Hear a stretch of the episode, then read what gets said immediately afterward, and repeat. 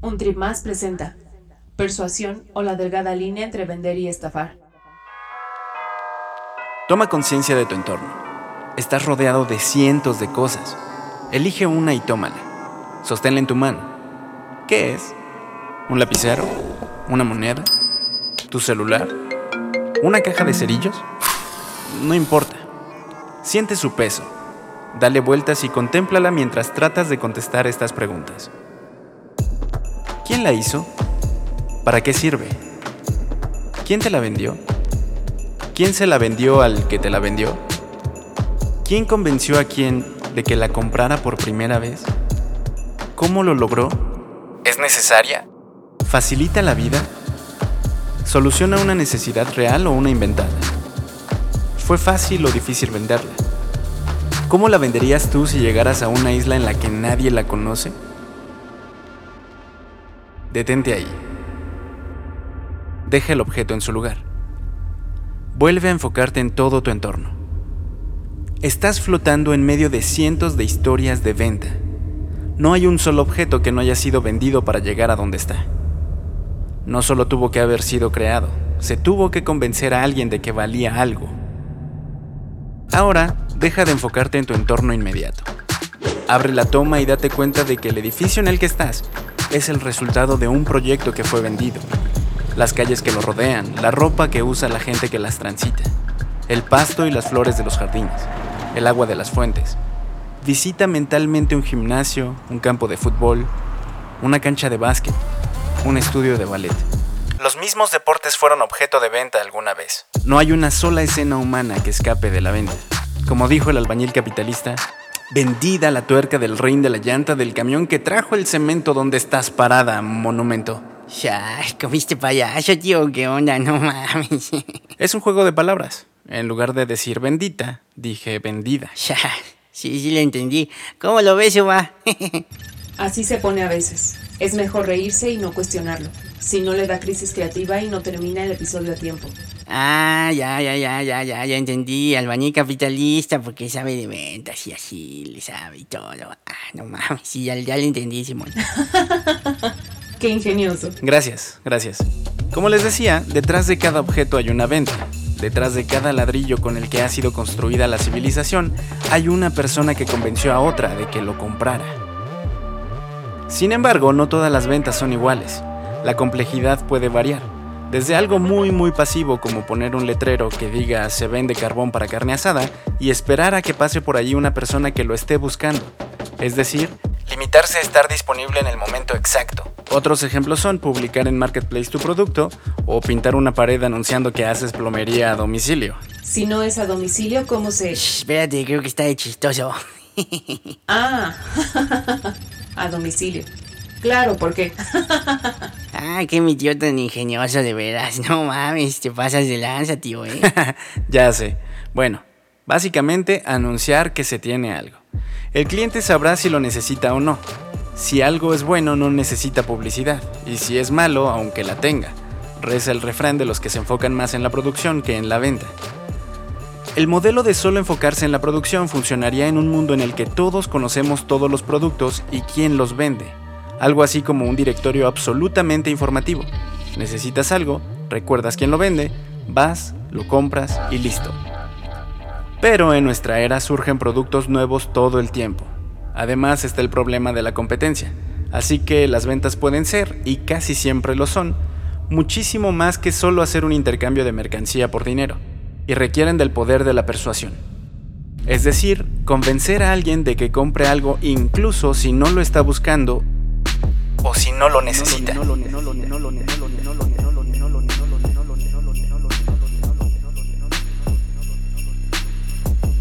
Veamos para ello una situación ficticia. Vas a hacer una carne asada, pero te falta el carbón. Sales a buscarlo. Recorres un par de calles hasta que encuentras dos locales, uno junto al otro. Ambos venden carbón. Estacionas tu coche del otro lado de la acera y caminas directo a ellos con una clara misión en tu mente. Elegir la mejor opción. Al acercarte comienzas a ver las diferencias entre cada uno. El del lado izquierdo tiene muchos costales perfectamente ordenados y limpios, y un letrero que dice Carbón quemado en hornos artesanales. No sabes qué carajos es un horno artesanal, pero te suena bien, como buena onda y folclórico, ancestral. Comienzas a caminar hacia la izquierda, te dio buena espina la idea. Mientras lo haces, lees el letrero del otro negocio. Carbón ideal para cortes finos. En una mesa hay mucho carbón en trozos uniformes, listos para empaquetarse en unos costales que tienen cierta pinta campirana y elegante. Sabes que tus cortes no son finos, pero te seduce la idea de usar carbón para cortes finos. Ahora vas hacia el lado derecho. Del lado izquierdo sale una señora viejita, amable y pintoresca, que con cierto encanto te muestra una sonrisa chimuela. Te ilumina el corazón y empiezas a acercarte hacia el lado izquierdo nuevamente pero del lado derecho sale un amigo tuyo y te dice, ¿Qué onda, güey? ¿Tú también andas comprando las cosas para la carnita asada? Mientras sostiene una bolsa de carbón en cada mano. Si tu amigo compró carbón ahí, debe ser por algo. Ahora nuevamente vas hacia el lado derecho, pero sucede algo inesperado. Ves que hay una mujer rubia, atractiva, despampanante, escogiendo carbón del lado izquierdo. Al escuchar que tu amigo te saludó, voltea por instinto y revela su rostro. Se trata de Scarlett Johansson. La decisión se toma sola. A ver, a ver, a ver, pero, pero tiempo, tiempo, tiempo. ¿Está con traje de Black Widow o como la señora de historia de un matrimonio? Como tú quieras, Irving. Como yo quiera. El cielo es el límite. No me hagas eso, tío. Soy un adolescente y no pongas a prueba mis hormonas, por el amor de Dios. Es obvio que ya tomaste tu decisión. Comprarás carbón del lado izquierdo. Ah, pues sí, pues todos, ¿no? Yo creo. Está cabrón. Yo no. Yo me enfocaría en la calidad del carbón, en su peso, en su forma y que no esté húmedo. Sí sabes que Scarlett Johansson le dio voz a Samantha, la inteligencia artificial de Her. ¿A poco? Entonces yo también compraría carbón del lado izquierdo. ¿Ves? ¿Ves? Es lo que te digo, es que te, estoy diciendo, esa es la mejor opción. Scarlett Johansson siempre es la mejor opción, no mames. Ambos, más allá de estar disponibles cuando los necesitamos, requieren tener un poder de persuasión propio. Por eso, un puesto está ordenado y se presenta como artesanal, y el otro se nos muestra como ideal para cortes finos. Ambos han establecido una personalidad. Además, al presentarse la viejita en el puesto artesanal, entramos en la dimensión emocional esa figura pintoresca puede reforzar el sentido tradicional y hacernos sentir buenas personas. Al comprarle a alguien que se presenta como un pobre al que podríamos hacer aún más feliz con nuestra compra.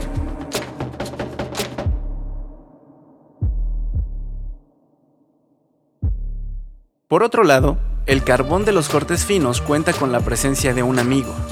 Ahora pasamos a la dimensión social. Dicho amigo forma parte de nuestro círculo, y ello aumenta la confianza. Y finalmente metimos a Scarlett Johansson para ejemplificar la dimensión primitiva y cultural. Primitiva porque inquieta la libido de cualquier hombre, y cultural porque es uno de los rostros más idolatrados en la industria del entretenimiento hoy en día.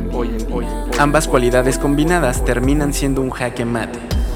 Ahora dejamos de ver las ventas como algo con una lógica plana y las hemos convertido en lo que son, un entramado de estrategias psicológicas, antropológicas y sociológicas dentro de una eterna guerra comercial.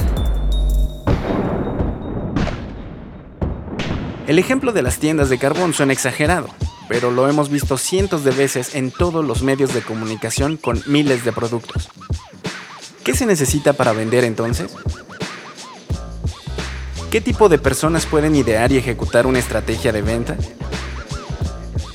¿Quién es capaz de desplazar de la conversación al producto como tal y embriagar al comprador con un discurso que hipnotiza no solo a su mente racional, sino a todas sus emociones? ¿En qué casos es necesario recurrir a estos artilugios? El escritor norteamericano Mark Twain creó una historia en la que se ilustra muy bien a una personalidad vendedora. Tom Sawyer es un niño que ama la aventura y descubrir cosas nuevas. Nada lo aburre más que hacer sus deberes, y justo tiene que hacer uno especialmente tedioso, pintar la cerca. Con cierta resignación, comienza a dar un brochazo tras otro, tras otro, tras otro. Pasan algunos minutos hasta que descubre una mirada curiosa. Uno de sus amigos observa con cierta fascinación a Tom Sawyer pintar la cerca.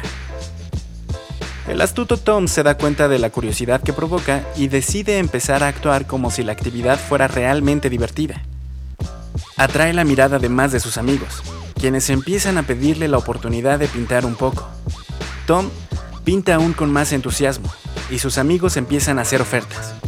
Que si una manzana, que si una rana muerta, al finalizar el acto llamado Pintar es increíblemente divertido, Tom se encuentra libre de su tarea y con algunos objetos como ganancia. Y sus amigos hacen felices el deber que originalmente le tocaba realizar a él. Ah, no más, está chida, la voy a aplicar. ¿Me pintas la cerca de la casa? Simón, yo me la rifo el sábado. Te está estafando, Irving. ¿Sí crees? Nah, a mí me parece una buena idea. no, no sé por qué, pero sí me parece una buena idea. Tú verás. ¿Sí? Nah. Bueno, Tom creó y vendió un producto de la nada y se vio beneficiado por ello. La habilidad que tiene él la tienen otros miles de seres humanos y es una habilidad casi mágica. Lo que Tom hizo fue crear un producto que no existía, a partir de una emoción inesperada que detectó en alguien más. Con ello en mente, pasemos a los inventores. ¿De qué sirve un invento si nadie que logre generar esa emoción en los demás para que lo deseen? Una licuadora no es nada sin un vendedor que nos muestre los deliciosos licuados que se pueden hacer con ella. Un horno de microondas necesita alguna mente brillante que convenza a miles de usuarios de que calentar por medio de tecnología invisible no es una terrible y peligrosa idea.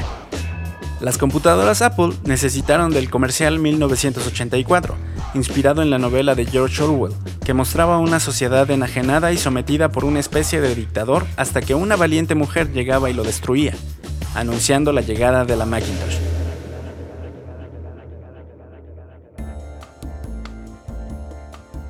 Pensemos en cosas más abstractas, como la moda, el lujo, la joyería, los diamantes.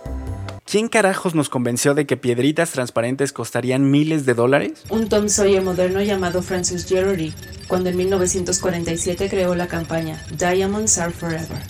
Gracias, Suba.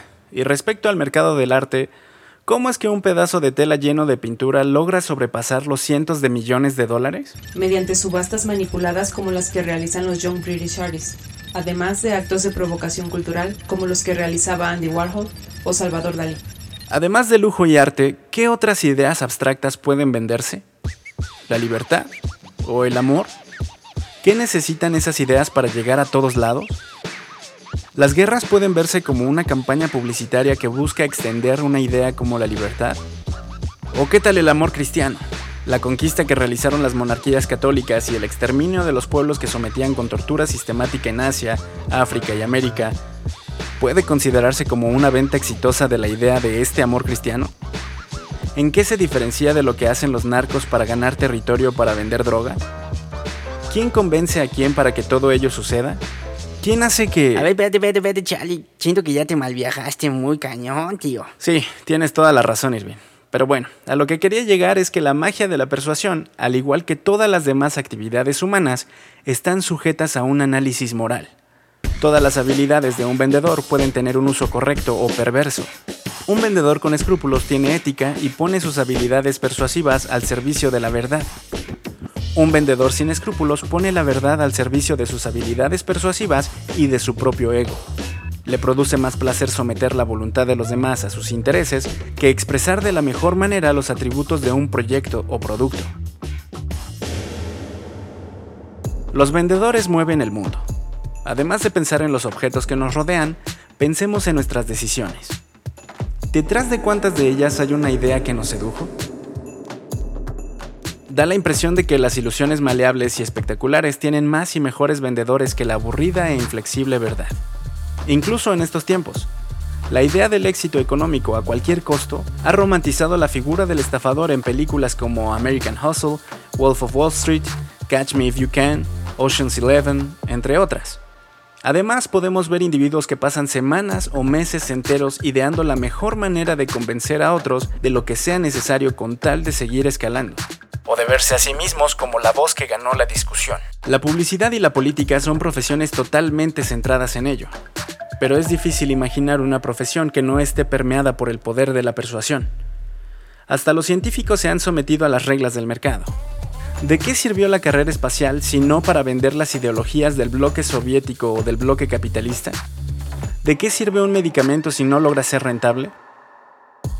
Las ventas mueven al mundo, y ningún proyecto, ya sea chico o grande, saldría adelante sin las habilidades de un vendedor.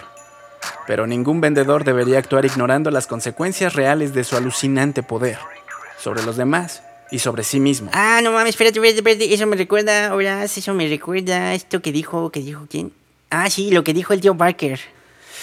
No sé por qué, pero ya sabía que ibas a decir eso. Ah, ¿me dejas decirlo para cerrar el capítulo? Ándale, nada más esta vez. Nunca cierro yo, nunca cierro. Ándale, déjame decirlo.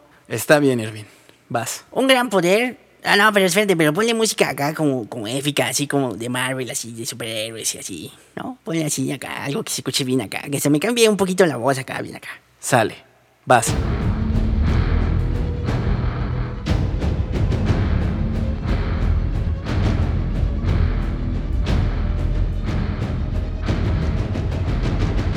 Un gran poder conlleva una gran responsabilidad. Y el mayor poder lo tiene el comprador, pues es quien determina las reglas del mercado. Ah, pinche uva, arruinaste mi momento, no mames, hijo, te pasas de lanza. Vete a pintar la cerca, tiburón. Un Trip Más es un podcast de Avioneta Studio.